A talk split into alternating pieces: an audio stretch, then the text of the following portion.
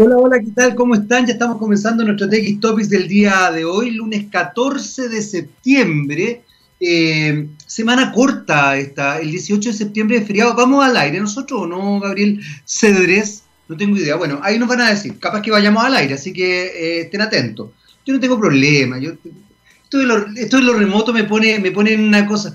Eh, Gabriel Cedrés me dice que él va a estar durmiendo. Lo lamento, Gabriel, vamos a hacer todo para que estés al aire. Desde las, es más, va a ser un, programa especial. Desde las 6 de la mañana vamos a estar ahí con todo para que tú estés acompañándonos en este 18 de septiembre. Bueno, como les decía, 14 de septiembre, semana corta. Eh, obviamente quizás las dinámicas remotas han establecido una mirada diferente respecto al trabajo. Mucha gente, la verdad es que se ha quejado porque trabaja más que cuando tenía un horario especial.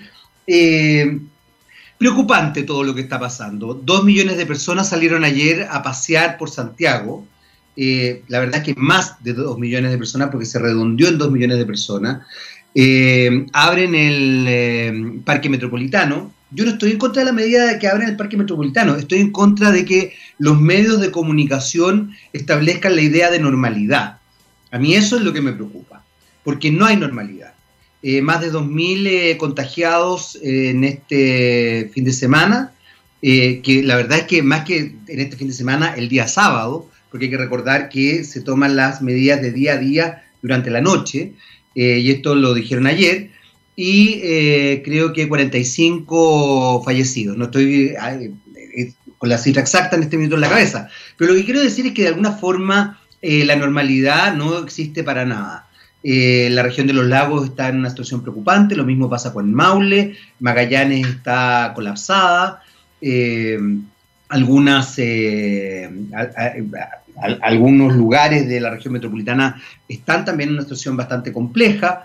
entonces esta idea de normalidad es bien particular. Varias personas en el aeropuerto, de verdad es increíble la falta de eh, rigurosidad, por así decirlo, y de conciencia que tenemos eh, los chilenos. Por otro lado, eh, se viene una situación muy, muy, a ver, más que compleja, importante, que es el plebiscito del 25 de octubre. y yo creo que es una situación que nos va a afectar a todos, absolutamente a todos, estés por el apruebo o estés por el rechazo la verdad es que de alguna manera estar en esta situación es tremendamente importante porque genera la posibilidad de repensar y replantearse de manera seria lo que ocurre en nuestro país. Así que eh, me parece importantísimo que, eh, que tomemos conciencia. Pero aquí el llamado fundamentalmente es a los medios de comunicación. Yo me he quedado francamente sorprendido. O sea, lo único que he visto en noticias, en noticias y en misceláneos, como los matinales, que son cinco horas al aire, es que eh, cuál es la mejor empanada, dónde va a pasar el 18, eh, fondeate en tu casa con 5, 10, 15, 20, no, menos 5, 4 adentro, 3 afuera, saca uno, juega el luche, a una competencia de no sé qué cosa, una cosa rarísima. Eh, pero en lo concreto, en lo concreto es que lo único que potencian es el consumo y la sensación de que está todo normal. Cuando no está todo normal, cuando la gente está con problemas económicos, cuando la mayoría de las personas gastaron eh, o usaron, utilizaron su 10% de la AFP en pagar deudas, eh, entonces de verdad, de verdad me parece insólita la situación. Y esto no se trata de pesimismo, se trata de tratar de observar esta situación con un sentido de realidad. Eh, creo que nos hemos acostumbrado a esta mirada media maníaca, media, eh, ¿cómo se podría decir?, eh, destemplada de ver el mundo desde el espectáculo, o si no, desde la tragedia máxima, pero no con sentido de realidad. Y esto es un llamado al sentido de realidad. Vamos a ir inmediatamente con, eh, con una canción, medio tos, medio tos de puro hablar todas estas cuestiones. Vamos a ir a una canción inmediatamente, porque estás aquí, pues, en TX Radio, TX Radio Rockera. Eh, científicamente rockera. Tú sabes que me escribió de nuevo el gallo que se cree Iron Man. Dijo que iba a tratar de salvar el mundo. Estar en manos de un loco es, grave. Vamos con Foo Fighters y Long Road to Ring. Muy bien, ya estamos vuelta, seguimos aquí en TX Topics. Sigo siendo Jaime Coloma y sigue estando esa persona que se cree Iron Man por ahí. por ahí pululando como una presencia rara. Eh, en general yo no soy dado a, las tallas internas, ¿ah? Pero ustedes comprenderán que estamos muy, muy preocupados dentro de la radio por tener a una persona eh, con un cargo medianamente importante, tampoco tanto, que se cree Ironman. Eh, ya está con nosotros nuestro invitado del día de hoy, él es Felipe Sangüesa, eh, es fundador y CEO de Pignus. él está en la región de Antofagasta. Hay una, tienen una, a ver, le voy a preguntar a él en realidad, porque no sé si es una una aplicación o qué de Behavior. Eh, ¿Cómo estás, Felipe? Hola, Jaime, muy bien. Muy un gusto saludarte. De acá de exactamente Antofagasta, todavía en cuarentena, como una complicada. Eh, te cuento, mira, la, verdad es que Behavior en sí es una herramienta. Es una herramienta para que nosotros usamos para detectar brechas conductuales de trabajadores operacionales, o sea, gente que tú tenías en la operación diaria todos los días eh, haciendo labores que son bastante riesgosas, principalmente en minería y construcción. Entonces, para ponértela bien simple, así simplificártela, nosotros tomamos a trabajadores o trabajadoras, los ponemos con, tal vez he usado estos visores de realidad virtual, los conocí, ¿cierto? Estos lentes que te ponía a veces con el celular, otro tipo, y lo hacemos hacer una actividad, generalmente un poco cercana a lo que hacen ellos en su operación o tal vez un poco más lejana, pero con eso nosotros vamos midiendo cómo lo hace, cómo hace esa actividad y vamos sacando conductas. Ahora hablando tanto tema conductual que está pasando en Chile, sacamos conductas, comportamientos y generamos reportes de la persona. Decimos... a ver, quiero, quiero recabar un poquito ahí. Cuando hablaron de, hablan de brechas conductuales, eh, es un tema bien, bien complejo y bien delicado también. Porque las brechas conductuales no solamente establecen... Eh, ciertos comportamientos particulares y específicos, sino que también muchas veces tienen que ver con eh, dinámicas mucho más profundas. Eh, de hecho, dentro, de, dentro, de la, dentro del mundo de la psicología, eh, obviamente hay distintas, distintas orientaciones, distintas escuelas. Una es la conductual, otra es la psicoanalítica, otra es, se, me, fue el instrumento sistémica, bueno, hay varias. ¿A qué es lo que focalizan ustedes cuando hablas de brechas conductuales? ¿A qué te refieres concretamente? Mira, de hecho, y qué bueno que hablaste de psicología, porque nosotros, de, esto se construyó con psicólogas, eh, está hecho por, ese análisis conductual que tú mencionáis, y de hecho nosotros nos vamos a, las brechas ligadas a conductas y competencias. Por lo tanto, si yo te digo qué analizamos nosotros, nosotros tomamos, por ejemplo, qué va, qué va haciendo la persona, ya sea, eh, por ponerte un caso, dentro del entorno, la persona debería, ¿cierto?, que en su trabajo observar antes de empezar una actividad, ¿cierto? Tú observáis, veis que tenía en el alrededor y vais como procesando esa información.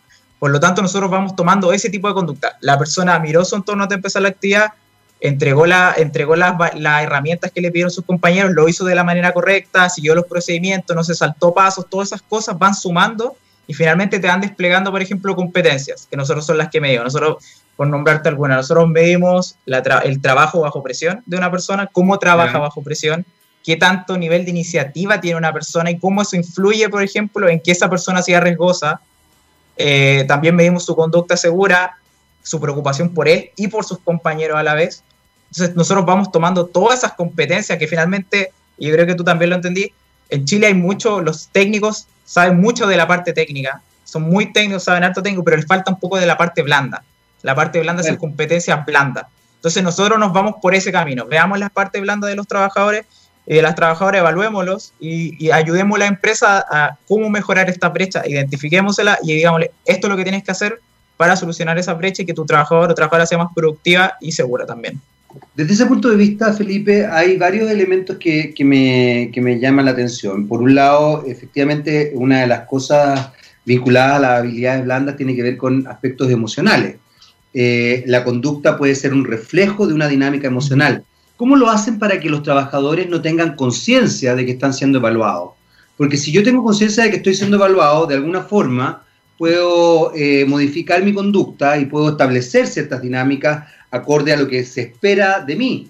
Eh, muchas veces, por ejemplo, los test proyectivos que se toman en las empresas para, contratar a alguien, tienen esa característica, tienen esa, esos pequeños eh, esas pequeñas, eh, no, sé si trampas es la, forma de llamarlo, pero, pero pequeñas, pequeños juegos para que eh, por lo mismo se reiteran ciertas preguntas, se cambian las formas de las preguntas para ver si la persona está muy consciente, porque el ideal es que un test proyectivo, por ejemplo, tú lo hagas de manera muy espontánea. Cuando una persona se siente evaluada, generalmente está como tratando de, mostrar la mejor cara. ¿Cómo, ¿Cómo lo hacen ustedes para que esa dinámica sea lo más transparente y lo más real posible? Exacto, sí, de hecho pasa mucho y nosotros nos dimos cuenta de eso y, de hecho por de esa manera, por eso sale este tipo, de, este tipo de evaluación. Porque si tú te das cuenta, y de hecho de, parte de nuestro mismo equipo de psicóloga, a veces los test, los que se usan actualmente, la gente ya los puede encontrar en internet, te los sabía, hay ciertas maneras como, como pasar por ellos, o hay, o hay mecanismos que tú puedes usar para decir, tengo que hacer esto, y así, vayas, y así sesgan el resultado. Pasa mucho que se cegan los resultados, ya sea por que la gente se sabe los test o a veces también la psicóloga o los psicólogos pueden estar un poco eh, con una cierta, un cierto prejuicio a veces. Por lo tanto, lo que nosotros primero que hicimos, quisimos sacar el seco. O sea, acá no tenía evaluadores o evaluadoras. No tenéis personas que, que te digan que están alterando el resultado por fuera. Después, al usar estos entornos de realidad virtual, nosotros ponemos a la persona o lo, ponemos inmerso dentro, dentro, de un entorno. Y ahí ya empiezan, entran en una nueva realidad. Y esa nueva realidad igual le quita el sesgo y las personas, a pesar de que están siendo evaluados, se ven en una nueva situación. Y aparte, nosotros, para ayudar a esto también, la gamificamos. No es tan cercana a la realidad, sino que está más orientada a ser como un juego. Entonces, como es como un juego, es como más cercana a la persona y ellos, aparte de, saber que están haciendo valor, la persona igual la pasan bien. tienes sonidos como juego, los personajes obviamente no son iguales en la realidad, no hay fotorrealismo, y eso igual provoca menos impacto en la persona y de verdad actúan mucho más natural que si nosotros lo testeamos, de hecho, testeamos fotorrealismo, que es muy cercano a la realidad, con algo más cercano a un videojuego. Y funciona súper bien. ¿Cuánto tiempo están eh, evaluando una persona? Porque hay otra característica importante cuando uno se mete con las habilidades blandas y es que eh, las personas tienen días, por así decirlo. Entonces, de pronto una persona puede, puede un día no estar en su mejor momento y resulta que te estáis perdiendo a un súper trabajador porque ese día, no sé, o se agarró con alguien o estuvo con más tráfico o amaneció cruzado. ¿no? O sea, que es parte de parte de las dinámicas emocionales, digamos. Eso, eso es, es, así, te puede pasar a ti, me puede pasar a mí, me puede pasar a Iron Man, a, tanta gente, ¿no?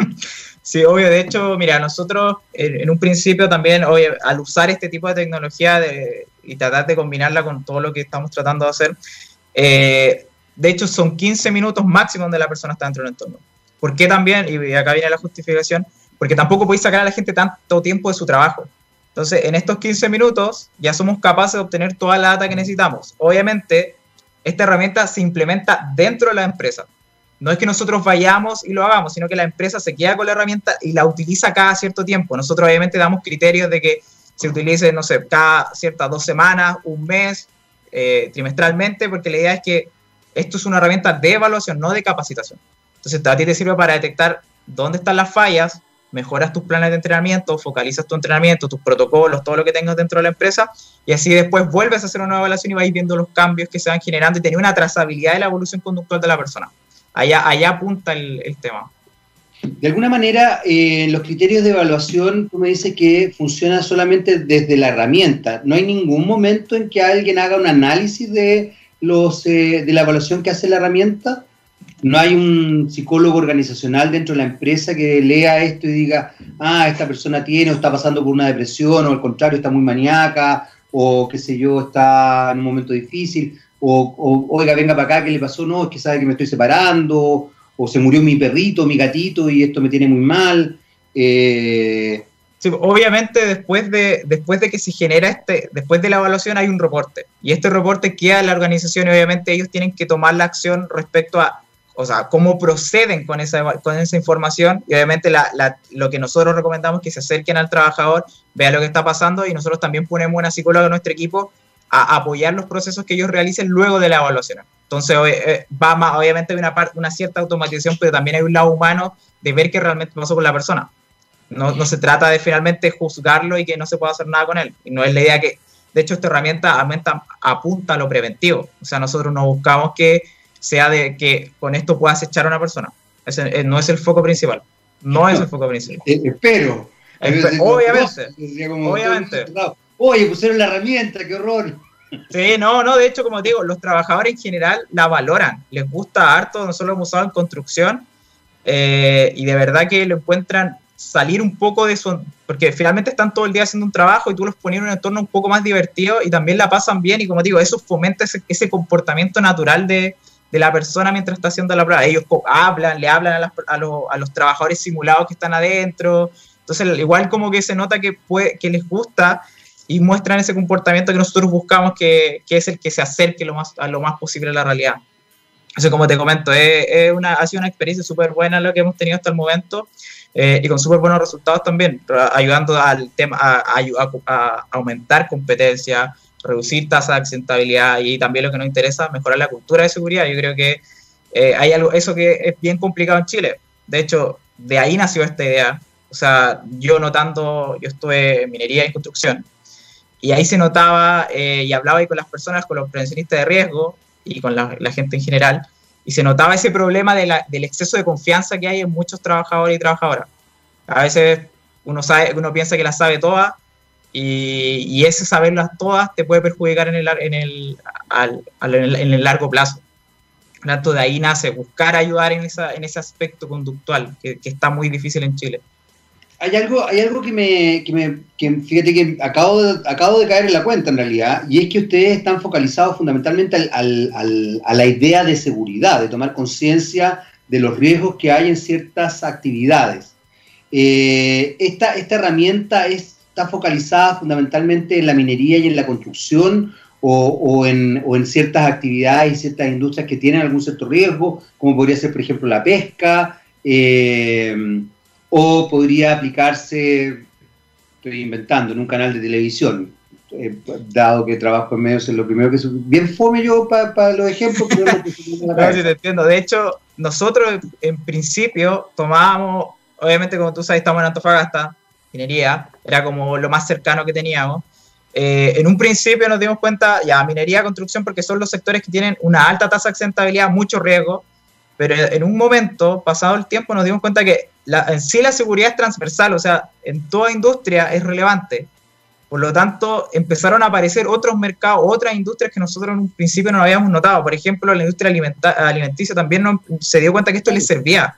Entonces dijeron, oye, ustedes están haciendo esto, a ver, muestren lo que tienen, tal vez lo podemos acomodar a nuestra realidad, a nuestras operaciones. Y ahí también empezamos a ver ese tipo de industria, la industria energética. Entonces, de hecho, como tú comentabas, hasta podría ser en, en la industria de televisión, donde también hay riesgos y también se pueden analizar. Entonces nosotros no nos cerramos simplemente a la industria que ya estábamos viendo. Ahí nos dimos cuenta nosotros mismos que no lo habíamos notado, que sabíamos que la seguridad era importante, eh, pero no la habíamos visto en otra industria, porque no teníamos la experiencia. Pero ya cuando se nos acercan, nos dicen, ¿pueden adaptar esto? Nosotros, por supuesto, se puede hacer, podemos llevarlo a su industria y también ayudarlo a reducir sus riesgos o accidentes que también pueden tener. Eh, ¿Cómo ha sido la experiencia hasta ahora? de la incorporación de la herramienta con las empresas? ¿Ustedes hacen algún seguimiento? ¿Cómo, cómo lo han sobrellevado esta, esta dinámica? Sí, obvio. De hecho, lo que, como bueno, te explico el proceso simple. Nosotros ya implementamos, ¿cierto? Obviamente ahora tiene que ser todo remoto, no puedes, no podías acercarte mucho y, estamos en cuarentena también. Entonces se hacen las capacitaciones, las inducciones online, la empresa implementa dentro y nosotros vamos constantemente haciendo este seguimiento que tú comentáis, acompañado a nuestro equipo de, psicología o conductual, por así decirlo, porque también tenemos prevencionista de riesgo, tiene que haber también alguien que vea ese, ese otro lado. Eh, y vamos siguiendo los procesos con la empresa, vamos viendo si hay avances significativos, si se han hecho, o sea, se ha focalizado el entrenamiento, las capacitaciones para, detectar, para apoyar en la detección de esas brechas y se van trabajando con ello. Entonces, vamos acompañando el proceso con la empresa, vamos viendo los avances y vamos haciendo más recomendaciones, aparte de ya la data que le estamos entregando, porque eso es lo, que en realidad a la empresa le importa, esta información respecto a sus trabajadores y trabajadoras y cómo la pueden utilizar. Al final le estamos facilitando la vida al área de prevención y recursos humanos de cómo ellos pueden trabajar con sus trabajadores y trabajadoras y mejorarlos y focalizar. Hay, algo que, me parece súper interesante y que, se me ocurrió ahora, porque de alguna forma trabajas con trabajan con prevencionistas de riesgo, con psicólogos, psicólogas, eh, y hay algo que es súper importante en todo esto, que tiene que ver con cómo yo eh, estructuro o dinamizo ciertas, ciertas instancias. Por ejemplo, una persona creativa tiende a ser más arriesgada en la toma de decisiones, en, eh, en, ciertas, en ciertas cosas, tiende a ser más arriesgada. Por el contrario, una persona mm, quizás no tan creativa es más conservadora. Por lo mismo, actúa de una manera puntual. Sin embargo, eh, en toda empresa es, eh, es, importante una persona creativa, por ejemplo. Creo, creo que en toda empresa. Porque, porque permite eh, el, mejoramiento de ciertas dinámicas y en todo ámbito, además, no solamente en, en, ámbitos técnicos, sino que ojalá en ámbitos generales la gente fuera creativa y fuera más arriesgada. ¿Cómo van midiendo esos elementos para que no se establezca como una especie de algoritmo respecto a cosas que tienen características tan humanas? Porque también la creatividad. Bueno, ya puede ser, puede ser variante. Ya no creo que sea tan medible desde cierto punto de vista. Sí, obvio, de hecho ahora, eh, dado que lo que tú estás tomando también, hace un tiempo empezamos a investigar eh, ya otras variables que pueden también ser tomadas en cuenta y ya estamos de hecho construyendo una, una versión que, que, yo creo que tú también la vas a entender, que va ligada a ese tipo de competencias, por ejemplo, liderazgo, comunicación efectiva, eh, puede ser creatividad.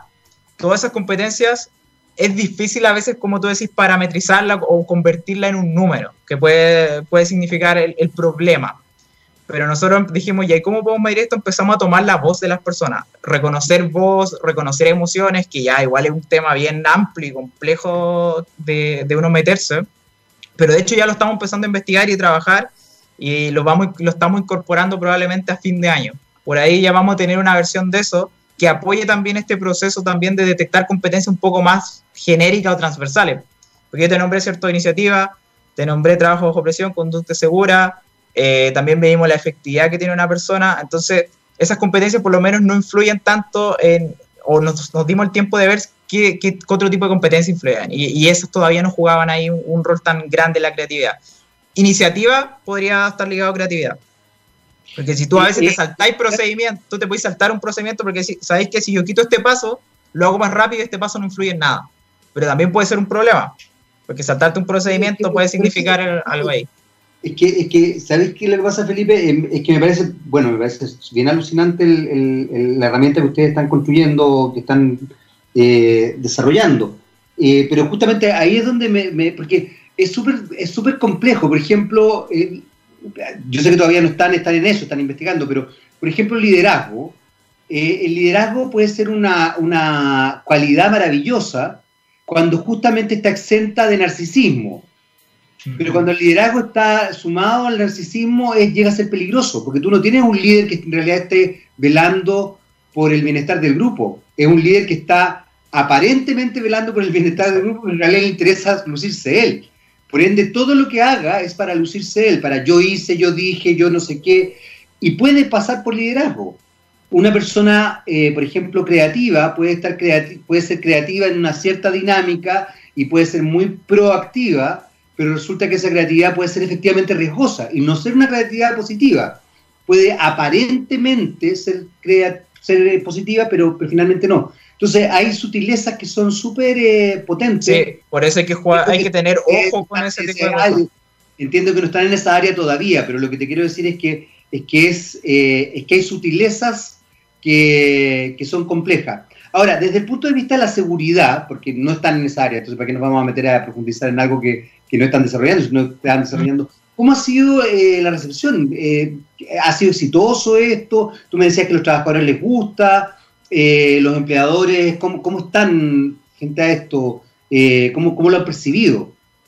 Mira, la verdad, ya te, te comenté de la experiencia de los trabajadores de, la, de parte de la empresa también. Ha sido, ha sido súper exitoso en la parte eh, de desarrollo, de ver cómo los trabajadores han ido evolucionando y obviamente también en sus indicadores, indicadores principalmente de accidentabilidad, o sea, reducción de tasas de incidentes, reducción de tasas de accidentes, y aumentos de productividad, que yo creo que lo, más, lo que más se nota a, la, vista de la empresa, eso es lo que se nota, porque, por ejemplo, la cultura es algo que tú vas a ir viendo y es difícil de medir, por ejemplo, si de verdad hay un cambio cultural en un corto plazo. Sí, es, claro. lo más complicado, no, no lo puedes, como te digo, tendríais que ver cómo va cambiando el comportamiento, pero ya en indicadores, como te comento, incidentes, accidentes, productividad, es lo que más pesa. Y obviamente el tiempo que tú no dedicáis a, a usar este tipo de herramientas, porque al estar esto dentro de la empresa, no tenéis que sacar a las personas a otro lugar Entonces lo podías hacer cuando tú lo necesitas. O sea, saca a la persona 15 minutos y ya él puede volver a su trabajo y tú ya tienes la reportabilidad. Entonces les quitáis harto tiempo de que también pueden seguir trabajando y, que ellos no tienen que dedicarse un tiempo, las áreas de seguridad o las áreas de, recursos humanos, a analizar la información porque tú ya se las dais, lista, acá tienen, trabajen con esto y sigan adelante haciendo, focalizando, mejorando sus planes de capacitación y mejorando la seguridad. Entonces, eh, es súper es súper útil para esa parte. O sea, nosotros que nos, enfocamos y, bueno, nuestra visión como equipo, que ya empezó hace más de dos años, es ojalá mejorar la seguridad laboral del país y también la del mundo. O sea, a eso nosotros apuntamos, en nuestro foco y usando nuevas tecnologías que vayan apoyando este proceso nuevo. Dejemos los papeles, dejemos los PowerPoint de evaluación. Al final nosotros basamos la misma, la misma teoría, solo que lleva una nueva, una nueva manera de medir. Es la misma teoría. Está la teoría detrás, no, inventamos la rueda con la teoría, sino que está ahí. Así que aprovechemos eso y, llevémoslo a nuevos medios que, permitan obtener la información más rápido y también menos sesgada para los trabajadores. Buenísimo. Felipe, eh, se, nos, se, nos, acabó el tiempo, pero no quiero dejar pasar la idea. ¿Cómo, cómo los ubican? ¿Cuáles son eh, la página para que se informen más también? De pronto, ¿cómo, cómo te ubican a ti directamente? ¿Cuánta gente trabaja acá? Perdón, una última pregunta muy cortita. ¿Cuántos, trabajan contigo en, la empresa? Ahora, entre todo lo que estamos haciendo, somos aproximadamente, estamos moviendo, somos 14 personas. Tenemos un equipo bien, bien grande, tenemos desde, como te decía, psicólogas, prevencionistas, yo soy ingeniero civil industrial, eh, informáticos, tenéis de todo, toda una gama de personas con hartas visiones diferentes con muchas visiones diferentes que apoyan harto este proceso que tú comentáis y, que hay que ser bien cuidadoso cuando tratáis con conducta de competencia. Entonces nosotros ah, nos damos el tiempo de, revisar todo de revisar cada cosa que hacemos y, que obviamente sea de manera responsable. ¿Dónde nos pueden ubicar? Nuestra página www.pignusvr.cl, en estamos en Instagram, PignusCL, en Facebook, Facebook Chile, o sea, Pignus Chile, así que nos pueden ubicar también en Twitter, PignusCL, y para contactarme a mí directo, fsangüesa.pignusbr.cl. Estamos, estoy siempre dispuesto a, conversar con empresas, estamos conversando, así que, y si quieren tocar temática, que yo creo que teníamos harto que hablar con este tema conductual que es tan grande, así que puede, darse para otra conversación muchos temas más. Excelente. Te, agradezco, Jaime. Muchas gracias, ¿ah? muchas gracias por esta conversación y ya lo saben, entonces ahí busquen Pignus, Pignus CL y van a estar en contacto con... Eh, con Felipe y, con toda la, con toda la, ¿cómo se llama? La empresa de ellos relacionada con, eh, con seguridad y con eh, dinámicas conductuales. Nosotros nos vamos a una pequeña canción, eh, vamos con The, The Cranberries, ¿o no? Sí, estoy con Cranberries, sí, y Promises, o Promises, o como tú quieras decirlo, porque potato, potato, tomato, tomato y todas esas cosas. Felipe, chao. Muchas gracias, Jaime, chao, que estés muy bien. Muy bien, ya estamos de vuelta después de The Cranberries con Promises o Promises o como ustedes quieran decirle en realidad, como les digo, potato, potato, tomato, tomato, ya lo decía Ella Fitzgerald en esa famosa canción. Eh, ya está con nosotros eh, Felipe Palacio, socio de Pinat, me dijiste que es. Felipe. Exactamente, Pinat. Pinat, muy bien. ¿Cómo estás, Felipe? Bien, ¿y tú? ¿Cómo has estado, Jaime? ¿Todo bien por allá? ¿Todo bien por acá? ¿Dónde, ¿Dónde estás? Porque acabamos de estar en contacto con Antofagasta. ¿Tú estás en Santiago? Nosotros estamos en Santiago, ubicado en la comuna de Providencia, acá en Tobalaba 1445. Muy bien. Cuéntame una cosa, porque de alguna forma eh, supe que, había, que habías tenido esta, este, este, virus que está tan inventado en esta, en esta época y que eso generó un cambio bastante radical y de ahí también eh, nace Pina. Eh, ¿es, así? ¿Estoy bien informado o, estoy mal informado? No, no, está, está en lo correcto. Yo siempre tuve una intención de hacer un almacén, almacén tipo barrio, donde la gente pudiera venir, compartir, donde fuera un lugar de encuentro, como los antiguos almacenes de... Eh, pero sí es verdad lo que tú dices, o sea, yo a finales de mayo me pegué el COVID Em, en otro trabajo, en otra empresa que yo tenía, me lo, pegaron. lo bueno fue que alcancé a aislarme y no contagié absolutamente a nadie. Em, no lo pasé tan mal durante el, COVID en sí, pero dos semanas después, recuerdo que para el Día del Padre me subieron las pulsaciones, tuve fiebre, me subió la presión y terminé de urgencia y pensaron que podía ser alguna complicación relacionada con, con, el coronavirus y no lo fue. Lo que había sido había sido un alza de de la glucemia, la glicemia disculpa, que llegó a 300 y tanto. Y ahí se me desencadenó una diabetes tipo 2, que lo más probable que en algún momento la, la iba a tener, porque yo tengo un abuelo, uno de mis abuelos tenía diabetes, tengo familiares con diabetes, también con presión alta, y, y, ahí entendí, entendí muchas cosas también de que el COVID a cualquiera, yo no tenía ninguna enfermedad base, no tenía nada, tenía sí alguna familia, por el lado de la familia, por la, genética, tenía alguna relación con, el, con, el, con la diabetes, y, y, terminé bajado 12 kilos en los últimos tres meses. Eh, he tenido que cambiar mi ritmo de vida y también he tenido que cambiar mi alimentación. Y a raíz de eso me di cuenta que también estaba estresado, estaba medio colapsado con lo que estaba haciendo y, y de ahí seguí con la idea inicial, pero más focalizado también en un tema eh, de alimentación saludable, mucho también para las personas que tienen eh, algún tipo de alergia eh, alimenticia, por eso también incluimos la línea sin gluten, todo lo que es vegano, que está también muy, muy de boga y muy de moda, ¿te fijas? sin dejar de lado también las cosas como, no sé, lo que, por ejemplo, lo congelado, lo que es salmón, marisco, ese tipo de cosas que también son sanas. Por ahí va el foco y, y sí, tienes razón en lo que tú me estás diciendo, que a raíz de mi diabetes me hizo reformular, pensar y empezar a estudiar un poco más que uno de cuerpo y alma tiene que estar fuerte para poder el día de mañana, si uno se pega alguna enfermedad, también tratar de pasarla lo más fácil o lo, o lo más simple posible. Felipe, ahí quiero, retomar un poco la historia que acabas de contar, porque me parece que es interesante y que puede ser muy positiva para toda la gente que nos escucha. Eh, porque una de las, eh, de las, ¿cómo se podría decir? Eh, de los detonantes de una diabetes puede ser, evidentemente, bueno, la alimentación, la vida sedentaria, pero también el estrés. y de hecho es, una, es un detonante mucho más alto de lo que la gente cree eh, que además se confluye obviamente con una muy mala alimentación. 12 pequeñas bombas de tiempo que, con la cual vivimos habitualmente en nuestro país. Somos un país con altos índices de estrés y con muy mala alimentación, eh, en general, digamos, en general, no, no, no, no estoy, no estoy eh, hablando de particularidades. ¿Qué es lo que hacías antes de, de Vina?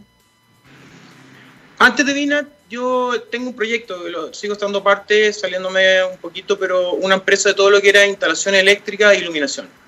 Donde um, ahí se trabaja fuerte. O sea, cuando se hace una tienda en un mall, hay que trabajar de noche, hay que tener turnos dobles y, y, un nivel de estrés altísimo. O sea, estar en obra, estar haciendo todo eso, tras sacar una tienda, todo lo que es la ingeniería y la instalación eléctrica en, en un mall, es muy estresante. Y anterior a eso, también colapsé hace varios años atrás porque trabajaba con una empresa norteamericana donde tenía que viajar, tenía que capacitar a muchas oficinas y también colapsé. Eh, creo que con la vida me he ido aprendiendo de, de, de las cosas simples y, y, lo que dices tú. O sea, las dos pegas anteriores he ido colapsando por temas de estrés y, y sí es un gatillante el estrés. También después del, del coronavirus tuve alzas de presión eh, tuve que ir al cardiólogo, me hicieron eh, todos los test correspondientes y, y, también me dijeron, o sea, esto no es algo que, que, va a seguir, lo más probable que sea por un par de semanas por todo el estrés vivido por el coronavirus y por la forma de vida que venías teniendo. Y fue verdad, o sea, tuve alzas de presión específica eh, un, un, par de semanas, ya estoy controlado, además por el tema de baja peso, y, y creo que, que, que uno sí e, es gatillante el estrés. Si uno no está preparado físicamente y mentalmente y uno se pega una enfermedad y además está con un estrés muy alto, lo más probable es que te va a pegar más fuerte. Y también si uno no tiene la defensa. Por eso mismo creo que la alimentación saludable y, y vitaminas, sean vitaminas que uno puede comprar en una farmacia o formas de vitaminas naturales, también hace muy bien para prepararse para una enfermedad que en algún momento puede llegar. O sea, aquí nadie está libre de que se pueda pegar el coronavirus. Eh, muy importante la vitamina D, me han dicho también, el, zinc y, otro, y otras cosas que, que si uno está en niveles adecuados, pegándose el coronavirus como cualquier otra enfermedad, lo más probable que, que pueda ser que se lo va a pegar más suave. Todo está relacionado para mí, o sea, por ese concepto que tú dices. De alguna manera esta, esta multifactorialidad eh, que, se da en, eh, en, en, la salud, integralmente hablando, digamos, salud tanto física como mental, eh, también uno la puede extrapolar a, las dinámicas sociales. Tú decías que eh, te interesaba un almacén de barrio porque te gustaba la vida de barrio, te, gustaba como ojalá que la gente se une en esto y todo el cuento. ¿Cómo, ¿Cuánto tiempo llevas con, con, esta, con este emprendimiento a partir de todo esto que te pasó, digamos? El emprendimiento en sí, lo que me pasó hizo que se acelerara el proyecto, darle vuelta y sacarlo rápidamente. Nosotros lo inauguramos ya hace un par de días atrás pero yo con la idea venía hace tiempo. Yo me acuerdo que para el estallido social en octubre del año pasado, en la misma empresa que trabajaba, instalación eléctrica, iba a la comuna de San Miguel y en la comuna de San Miguel, porque como los supermercados lo habían saqueado, otros estaban cerrados y todo, y aprovechaba a comprar en un almacén de barrio el pan, los huevos y las cosas para mi casa. Y al pasar por esos almacenes me saludaban, me decían, hola vecino, ¿cómo está? Adelante, pase. Y, me daba cuenta que el trato, o sea, el trato en un almacén de barrio, de, de los clásicos, de los antiguos, es totalmente distinto a un almacén, yo vivo en Las Condes, un almacén cuando voy a comprar a un almacén en Las Condes o voy a comprar a un supermercado. Y, eso quise darle muy fuerte en el sentido de más allá de, un almacén de, comida saludable, o sea, focalizado en comida saludable, pero sí de barrio. O sea, la gente viene para acá, los días que llevamos, los pocos días que llevamos, tienen la posibilidad de tomarse un café, de tener una buena charla, vamos a pegar un, mural afuera donde la gente, como antiguamente, eh, se me perdió el perro, busco gaffiter, necesito tal cosa. Quiero integrar a la gente y tratar de lograr ese entorno, ese, vivir en comunidad que se ha ido perdiendo con el tiempo. Creo que es fundamental y sí, eh, espero lograrlo. Por eso yo mismo estoy acá, yo mismo lo estoy atendiendo, quiero saber, quiero conocer de las personas. Eh, si las personas vienen con su, los vecinos, como digo yo, vienen con su perro, que el perro pueda entrar, tener afuera un platito para agua para el perro eh, y, tener tiempo para charlar. O sea, no es la atención de un local, eh, ¿qué quiere, qué desea? No, o sea, poder conversar, poder saber, poder saber las necesidades y ser un aporte a la comunidad. Yo creo que eso es lo importante en la vida de barrio, tratar de ser un aporte a los vecinos y a la comunidad. En general, la, sociedad contemporánea, Felipe, es una sociedad que, eh, sobre todo la chilena, que ha apelado o ha potenciado, más bien que apelar, al individualismo. Eh, de hecho, también una de las cosas que hemos podido ver producto de esta pandemia, de esta situación, de esta crisis sanitaria, es como mucha gente todavía no entiende que el autocuidado implica también cuidar al resto. Eh, ¿Cómo, ¿Cómo percibes tú eso? Porque también hay algo que es importante y que tiene que ver con los barrios. Tú mencionabas Las Condes. Las Condes es un barrio tremendamente individualista. Con dificultad uno conoce a los vecinos, con dificultad uno se saluda, en general la gente es más bien prepotente, tira el auto encima. Eh, y, si eso lo extrapolamos a Vitacura, Lo Barnechea, eh, Lo Curro, eh, hay, hay, ciertos sectores de la capital que tienen que ver generalmente con con mayor eh, capacidad económica, eh, donde la gente es tremendamente violenta, individualista y muy competitiva además. Entonces tiende, tiende a ser una cosa bien, bien potente.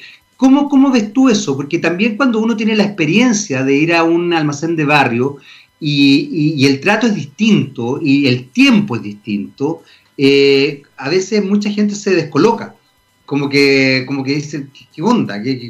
por, por, qué me está saludando? Yo vengo a comprar nomás o por qué me está tratando de esta manera, o por qué, ¿cómo, cómo, te ha tocado eso dentro del poco tiempo que llevas con, abierto, digamos? Pero, ¿cómo te ha ido, qué ha ido percibiendo eso?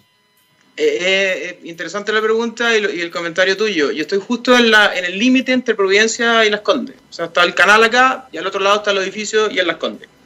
Y el toldito que tenemos nosotros, que es un toldo naranjo con blanco, se ve desde los edificios del frente. Y el fin de semana llegó gente que cruzó y vino a conocernos. Y, me hizo ese mismo comentario, me dijo, acá al otro lado no, no hay esto, o sea, la gente va, no voy a decir nombres, pero va a las cadenas, o sea, va a tomarse un café a una cadena de café, va a comprar al local, pero al local ya establecido de cierto tiempo, o al supermercado. Y, me ha sorprendido que acá ha venido la vecina, una vecina que tiene, debe tener aproximadamente 85, 90 años, que la trajo su hija, para presentarnos, para conocer a su vecino y para conversar me ha tocado gente que dice tal cual, o sea, yo vivo acá en Providencia porque en Providencia se da esa relación del almacén de poder conversar. Salen y van caminando y van como turisteando en el sentido de un almacén a otro almacén, van comprando las cosas. Eh, eso no se da, y no, yo no, no, sabría decirte por qué cruzando al otro lado de toda lava, o sea, para las Condes, la gente no lo encuentra y lo, y lo vive más acá, lo vive más, fuerte, más, fuerte. Me tocó, pero como, como, como cómico, que una de las personas que vino el otro día dijo, ah, sabiendo que nosotros éramos chilenos, dijo, ¿y ustedes son chilenos? Así como, como anécdota, por, por, el, por lo mismo que tú dices, por el trato, por la buena onda, por el tiempo y todo, y, y ha sido una reacción de los pocos días, estando yo acá, que, que la gente sí se sorprende se sorprende que uno destine el tiempo, de que uno se ría, que pueda tirar una broma, que pueda decirle, ¿sabe que hay una maquinita de café? Tómese un cafecito, siéntese fuera y no hay ningún problema. O sea, tómese el, tiempo que le corresponda o que usted quiera. Y, y, en Chile eso no se da mucho. Es como que he tenido la suerte que nadie ha desconfiado. Es como, es como que al contrario, o sea, le ha gustado eso. Ayer llegaron dos personas en bicicleta, dejaron su bicicleta se compraron un galletón, se compraron otra cosa más y se sentaron afuera a comerse su galletón. Y su, era un brownie, si no mal no recuerdo. Entonces, sí se está dando lo que yo esperaba en, tres, cuatro días que llevamos. Otra señora llegó, compró, me dejó la bolsa, me dijo, voy a pasar a buscar la bolsa después más tarde porque voy a ir a otro lado. Y, y eso también me sorprendió. Me sorprendió que alguien confiara y dejara su bolsa ya pagada y volviera más tarde a buscar la bolsa. ¿Te fijas? Eh, y me he llevado harta sorpresa. Yo no pensé que esto iba a ser tan rápido de la, de la, de la relación con las personas. Y lo que yo esperaba lo estoy logrando. O sea, estoy logrando que las personas entienden y sí hay muchas personas que confían. ¿Te fijas? Quizás la esconde o lo que tú dices, más arriba, la de esa, al otro lado, no me va a dejar una bolsa o, o va a desconfiar de por qué yo le estoy diciendo siéntese afuera, tómese un café. Eh, no, he hecho la experiencia. Si yo tuviera la oportunidad de hacerla, me encantaría para ver realmente ese, ese paradigma o si, realmente se cumple o no se cumple. Pero creo, por lo que yo te digo, o sea, yo nací en Las Condes, he vivido en Las Condes, y, yo cuando quería tomarme un buen café o quería ir a un barrio, voy a Ñuñoa o voy a Providencia a tomarme un café o, a comerme algo, a compartir y ser y tener una atención distinta. Creo que también hay un tema que la atención es muy importante también. Y que es eh, eh, interesante lo que planteas, porque yo creo que yo creo que le iría bien a un almacén con estas características en, en otros barrios. Eh, sí, yo creo que el problema no es, no es del almacén en sí, muchas veces de la conducta de las personas. Yo creo que efectivamente cuando tú vas a ciertos lugares te vas dando cuenta cómo va cambiando la, la, las dinámicas culturales. Es, bien sorprendente que en Santiago tú tienes distintas dinámicas culturales dependiendo del lugar en donde te mueves. Eh, hay algo que, no quiero dejar pasar y que no es menor, porque tiene que ver con, lo que estamos viviendo actualmente. Estamos eh, en una situación eh, político-social importante, hay un plebiscito el 25 de octubre, eh, hay un estallido social que está, yo diría, en pausa. de hecho, cuando han habido pequeñas oportunidades de que vuelva a fortalecerse, se vuelva a fortalecer. y estamos con una pandemia que la verdad es que, seamos bien honestos, todavía no se controla. Esa es la verdad de las cosas, más allá de lo que se nos diga o no se nos diga. Mm. Eh, y además, bueno, con un, no solamente a nivel nacional, sino que a nivel mundial, sin vacuna, o sea, esto está pasando en todas partes. Eh, ¿cómo, ¿cómo, has percibido tú eso? ¿Cómo, cómo lo has eh, previsto de alguna forma? Porque los almacenes, una de las gracias que tienen es que funcionan. Funcionan, de hecho, son parte de, de las cadenas importantes de mantención y de hecho, durante, sobre todo durante la pandemia, el almacén fue quizás el elemento que permitió que la gente mantuviera ciertas dinámicas de comunicación y de comunidad importantes. Eh. ¿Cómo lo has visto tú eso en el, en el futuro si es que volviera a, promoverse una, un, cierre, digamos, una cuarentena más, dura, si es que aumentan los casos, o ojalá no sea la situación, pero si es que vuelve un estallido social con los niveles de violencia y de complejidad que hubo durante octubre, noviembre, diciembre y enero del 2019-2020? Eh, yo creo que, un lo, que lo, que estoy tomando no deja de tener un factor de riesgo muy alto. Ya. El, sí, el concepto del almacén. Pero para sorpresa también eh, voy a seguir agregando ciertas cosas como lo que viene ahora, que es todo lo que es a granel, que la gente que pasa por acá afuera me dice, y, Felipe, ¿van a tener granel? Y digo, sí, esa es la segunda patita. O sea, ahora partimos con esto porque hay que partir y la segunda patita granel. Y, y mucha gente me ha dicho, Felipe, si tú tienes a granel, como lo que nosotros estamos buscando y compramos en otros lados, porque mucha gente ya compra granel, me dijo, yo no le compro más a los supermercados. O sea, si tú tienes producto de granel, hasta azúcar a granel, nosotros vamos a seguir comprando en el almacén de barrio. Eh, después de todo lo que ha pasado del estallido social, de todo el, concepto que tú dices de almacén, que la gente eh, va más al almacén actualmente, y la gente que está saliendo ahora, el otro día viene un caballero, un señor de edad, que era su primera salida después de todo este tiempo, que había estado encerrado desde marzo, y su primera salida fue ir a un almacén, y que vino al almacén, en este caso, que le quedaba más cercano, que era el mío. Y, me sorprendió. Y yo le pregunté, ¿y usted entraría a un supermercado en este momento? No, prefiero ir a un almacén, algo que hay menos gente, que, que, se da una atención y, y, se siente más seguro. La persona que está saliendo ahora se siente más seguro yendo a un almacén estamos hablando de gente de riesgo también, gente, personas de edad, personas con alguna enfermedad que tiene base, prefieren ir a un almacén, ¿te fijas? O sea, porque hay un mayor cuidado, hay menos gente, hay un control, y también logran, yo creo que este encierro que tuvo mucha gente también le afectó y tienen ganas de, conversar, tienen ganas de, contar su vivencia de su encierro.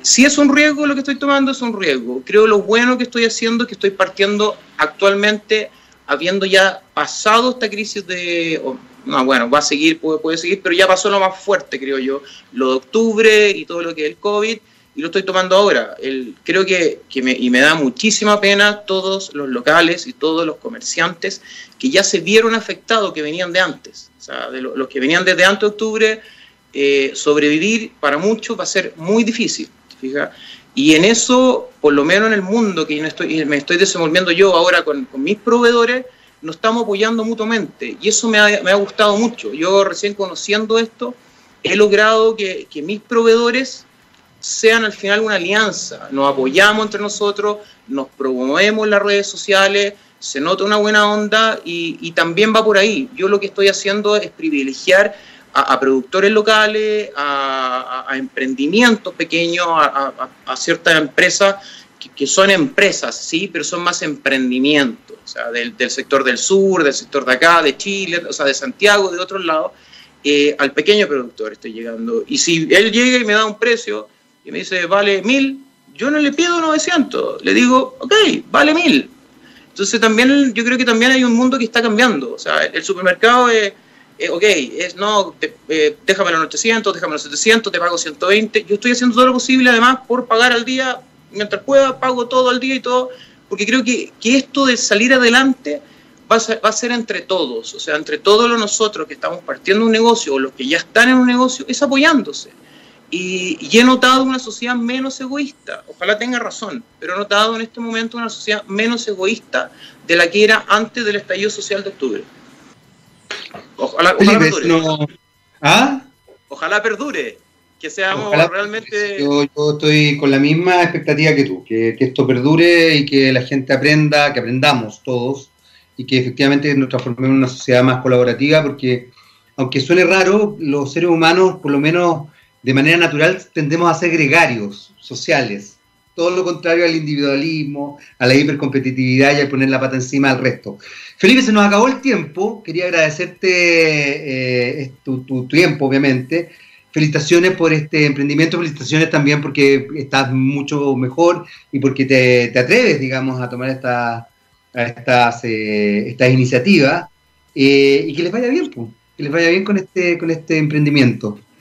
Te lo agradezco, te agradezco a usted el tiempo y, y también el excelente programa y la iniciativa que tienen ustedes que que abren oportunidades a personas como nosotros a poder estar también eh, dando a conocer nuestra experiencia y si a alguien le sirve, feliz. O sea, feliz que le sirva a la gente y que tomen iniciativa y que se atrevan. Yo creo que ahí hay un factor. O sea, yo también mi emprendimiento anterior me atreví y muchos me dijeron, pero el riesgo que estás corriendo. Ahora me dicen lo mismo, y el riesgo que estás corriendo. Bueno, es parte de la vida. O sea, eh, hay veces que hay que salir de la zona de confort, hay que reinventarse y, tener fuerza. y, eso es lo que yo trato de transmitir a las personas y ojalá sea así. Excelente, bueno, y nosotros nos estamos también un poco por eso. ¿ah? Somos un emprendimiento de alguna manera y también estamos fomentando que la gente sea más creativa, más colaborativa y que, se desarrollen también, ojalá, emprendimientos siempre con algún sentido social. Gracias Felipe por este contacto. Nosotros nos despedimos, ya llega nuestro querido rockstar, don Gabriel León, y nosotros nos vamos con The Verb y Blue. Nos vemos y escuchamos el próximo miércoles a las 11 de la mañana. Chao, chao. Chao Felipe. Chao, gracias a ustedes. Hasta luego.